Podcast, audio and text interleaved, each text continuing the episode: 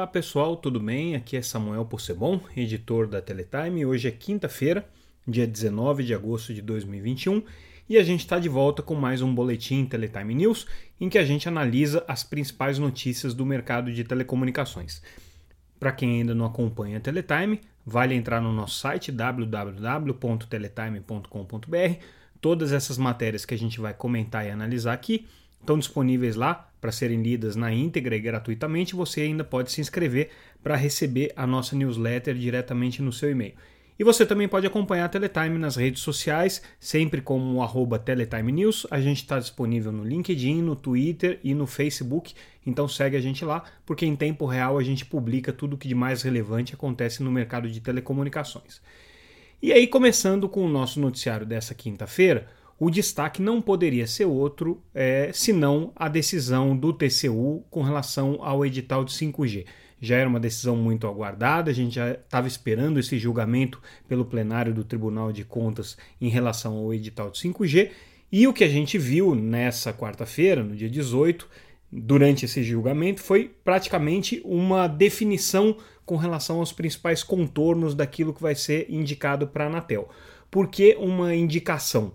Porque o julgamento não foi concluído.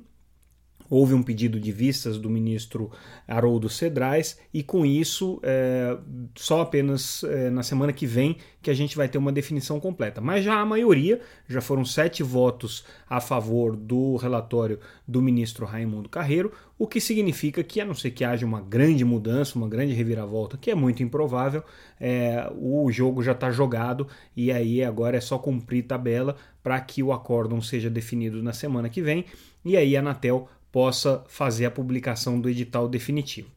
O que, que teve de importante nesse relatório do ministro Raimundo Carreiro?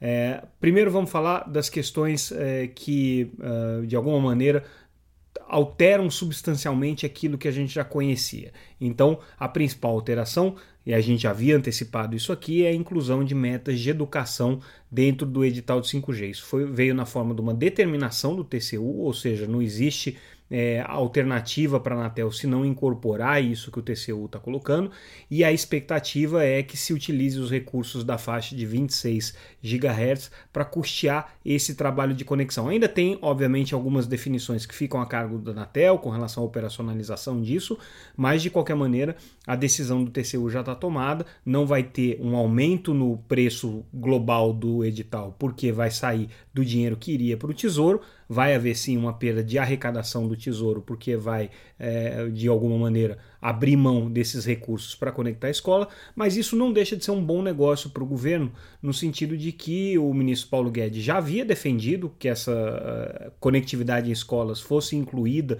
no edital, e também porque isso alivia um pouco a pressão do governo com relação à obrigação de liberar recursos do FUST para conectividade em escolas. Né? Existe a lei que foi aprovada esse ano que prevê 3 bilhões e meio do FUST para escolas. O governo está tendo dificuldade de cumprir isso dentro do do, do, orçamento e dentro das, das limitações é, fiscais que o governo encontra. E aí, com esse, esse programa incluído no edital, isso traz um alívio aí para o governo. Claro que depois vai ter algumas consequências, vai aumentar o custeio, aumentar o custo operacional para manter essa conectividade, mas isso é um problema para depois. O governo está contando que não vai ser mais problema, pelo menos dessa gestão. Então, essa foi a principal alteração sugerida pelo ministro Raimundo Carreiro.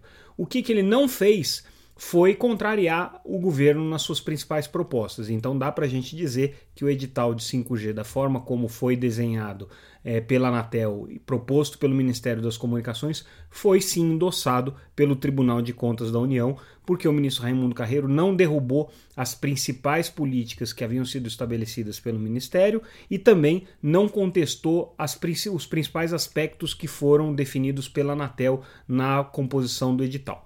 Então, a expectativa que havia de que o TCU pudesse criar problemas para o programa de, é, do Amazônia Conectada é, e Sustentável, pro, o projeto PAIS, e também para é, política de criação de uma rede privativa que vai atender aos órgãos públicos, é, se frustrou. O TCU não criou problemas para isso. O ministro Raimundo Carreiro votou, inclusive, contrariamente à orientação da área técnica, ele, ele, ele assumiu é, essa decisão para si e é, manteve aí tanto as metas do PAIS, tanto a meta do Programa Amazônia é, é, Interconectada e Sustentável, quanto as uh, obrigações para a rede privativa é, do governo. Então, isso daí foi uma vitória do ministro Fábio Faria, indiscutivelmente.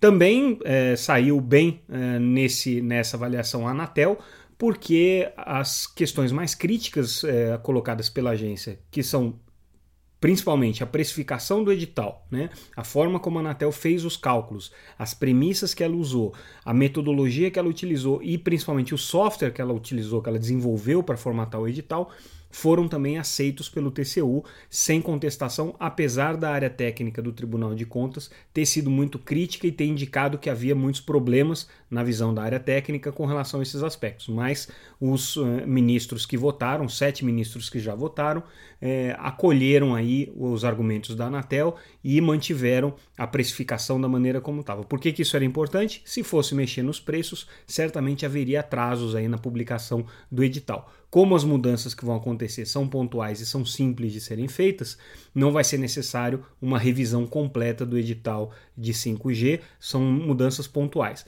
Mas não são poucas mudanças, e aí a gente traz uma outra reportagem, inclusive com um levantamento inédito que a gente realizou é, em cima do voto do ministro Raimundo Carreiro, com todas as determinações, as recomendações e também aqueles alertas que o Tribunal de Contas faz com relação ao edital. Não foram poucas, tá?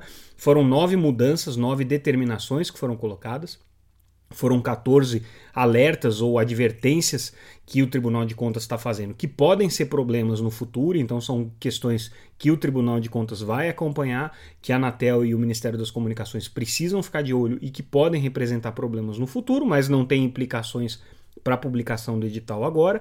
E 20 recomendações, que são alterações que o Tribunal de Contas sugere que sejam feitas, recomenda que sejam feitas, que o Conselho da Anatel pode ou não acatar pode ou não decidir mudar. Muito provavelmente alguns desses conselhos vão ser incorporados sim, porque representam aí pleitos antigos já de outras operadoras é, de telecomunicações que que estão participando do leilão, de entrantes que estão participando do leilão, de é, outros atores que estão interessados aí no leilão. Então a Anatel é, vai ter nesse nessa manifestação do TCU, quando o acordo for fechado, um caminho livre, vamos dizer assim, para fazer algumas alterações importantes no edital que é, ela poderia ter feito na sua primeira aprovação em fevereiro, não fez por uma questão de prazo, de, de tempo, e agora tem uma, uma oportunidade de revisar algumas de suas posições.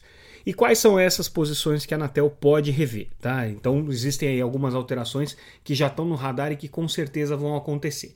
A primeira delas, e que é bastante importante porque tem impacto no cronograma é, de implantação do 5G, de início das operações, é que agora provavelmente não vai ser necessário esperar mais 300 dias até que seja feita toda a migração dos é, equipamentos de recepção de TV via satélite em banda C para banda KU, dentro daquele conjunto da população de baixa renda é, cadastrada no cadastro único.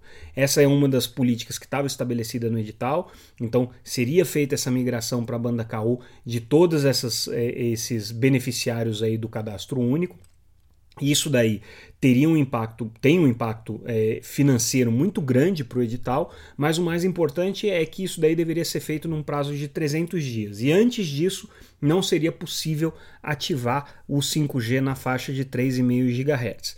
O TCU recomendou à Anatel que revisse isso e a gente já apurou, conversamos com os conselheiros da Anatel, com alguns deles, e já existe maioria para que isso seja revisto. Então, inclusive o conselheiro eh, Moisés Moreira, que foi o, vamos dizer assim, o principal defensor desse prazo de 30 dias, que visava proteger a radiodifusão e proteger os telespectadores que recebem o sinal de TV eh, pela banda C, ele mesmo já nos indicou que ele vai é, rever a sua posição desde que haja garantias de que essa migração não vai deixar de acontecer. Então, é, a Anatel certamente vai revisar esse aspecto aqui. Isso daqui é um ponto muito importante. Outro ponto que é bastante é, relevante nessa, nessa revisão que pode ser feita e que provavelmente vai ser encaminhada é a definição das cidades por onde se começam as operações do, do 5G.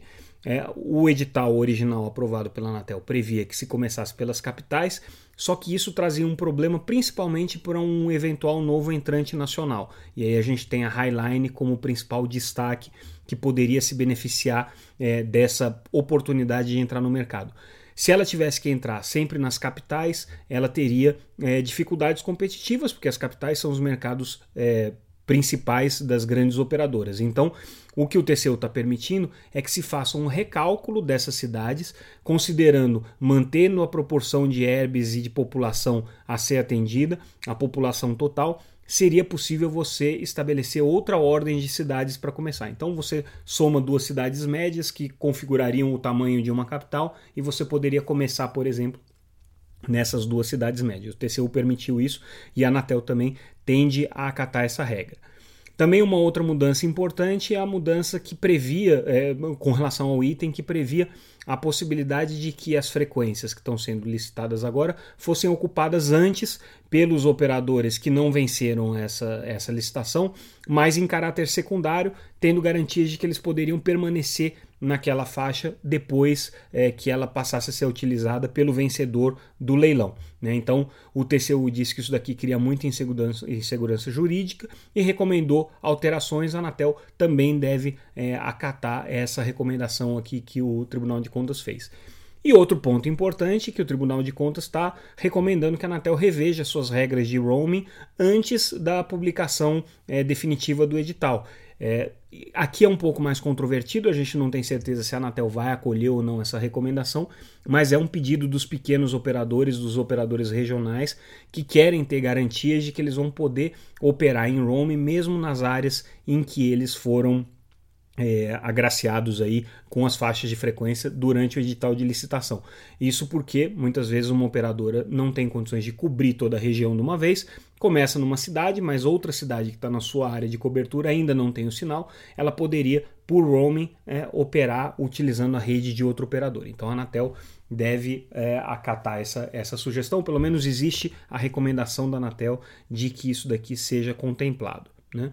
É, bom, a gente já disse com relação às escolas que foi uma determinação do ministro Raimundo Carreiro, então aqui inclusive é uma vitória do Congresso que conseguiu convencer o TCU da obrigatoriedade disso, e o ministro Fábio Faria, hoje, é, em entrevista coletiva, capitulou essa, esse tema, é, acolheu, obviamente, a, a, a, determinação do TCU aqui e obviamente o governo tem a chance de fazer do limão uma limonada. Então já que tem que colocar conectividade em escola o governo vai dizer que ele é que criou é, a conectividade nas escolas e é, vai tentar levar os louros disso mais do que natural então uh, o governo é, é, ganha nesse caso até quando perde. Quer dizer, eles não queriam obrigações de conectividade em escolas para não correr o risco de que isso atrasasse o edital. O ministro Raimundo Carreiro criou aqui um mecanismo, tanto do ponto de vista econômico quanto do ponto de vista de prazos, que não atrasa o edital e inclui essa obrigação de conectividade em escolas. Ainda tem muita indefinição com relação a isso, quais vão ser as escolas atendidas, qual a prioridade, é, como é que vai ser o custeio disso, quem vai fazer operacionalização, quem vai fazer instalação, nada disso está claro e definido, a gente vai ter que acompanhar ainda, mas esse ponto aqui é, já está acertado. E agora é, a gente muda um pouco de assunto, sai do edital do 5G e entra é, na pesquisa TIC Domicílios, realizada pelo Comitê Gestor da Internet, pelo CGI. É uma pesquisa sempre importante que dá um bom mapeamento aí da situação é, do, do, da banda larga no, no Brasil e aí a gente traz o dado de que a internet hoje está presente em 83% dos domicílios brasileiros, pelo menos estava em 2020, no ano da pandemia. Com a pandemia, houve um aumento de demanda, houve uma ampliação na base de banda larga fixa no Brasil. É, a, a, internet se tornou um artigo de primeira necessidade e é, o mercado cresceu as pessoas passaram a utilizar mais internet. De qualquer maneira, você ainda tem aí é, 17% dos domicílios que não têm é, acesso à internet. E aí, desses domicílios, dois terços praticamente não têm internet porque consideram um serviço muito caro, segundo a pesquisa. Então, o custo é o o principal motivo para a falta de internet nesses lares que não têm acesso. Essa foi uma das constatações da pesquisa. Bom, pessoal, esses foram os destaques do nosso noticiário de hoje. A gente é, espera ter trazido uma cobertura bem completa com relação ao edital de 5G. Acompanhe lá no site. Como eu já disse, a gente fez um levantamento minucioso das determinações, recomendações e aconselhamentos que o Tribunal de Contas deve encaminhar à Anatel. Isso vai ser importante para quem está acompanhando aí o edital. Então esse documento está disponível lá no nosso site. Vocês podem acessar, obviamente é, sem custo nenhum. E a gente fica por aqui. Amanhã a gente volta com mais um boletim Teletime News. Obrigado pela audiência e boa noite a todos. Aliás, bom dia, né? Boa noite para mim que estou aqui gravando esse podcast para vocês, mas vocês devem escutar isso durante o dia, então bom dia para vocês. Um abraço, até mais.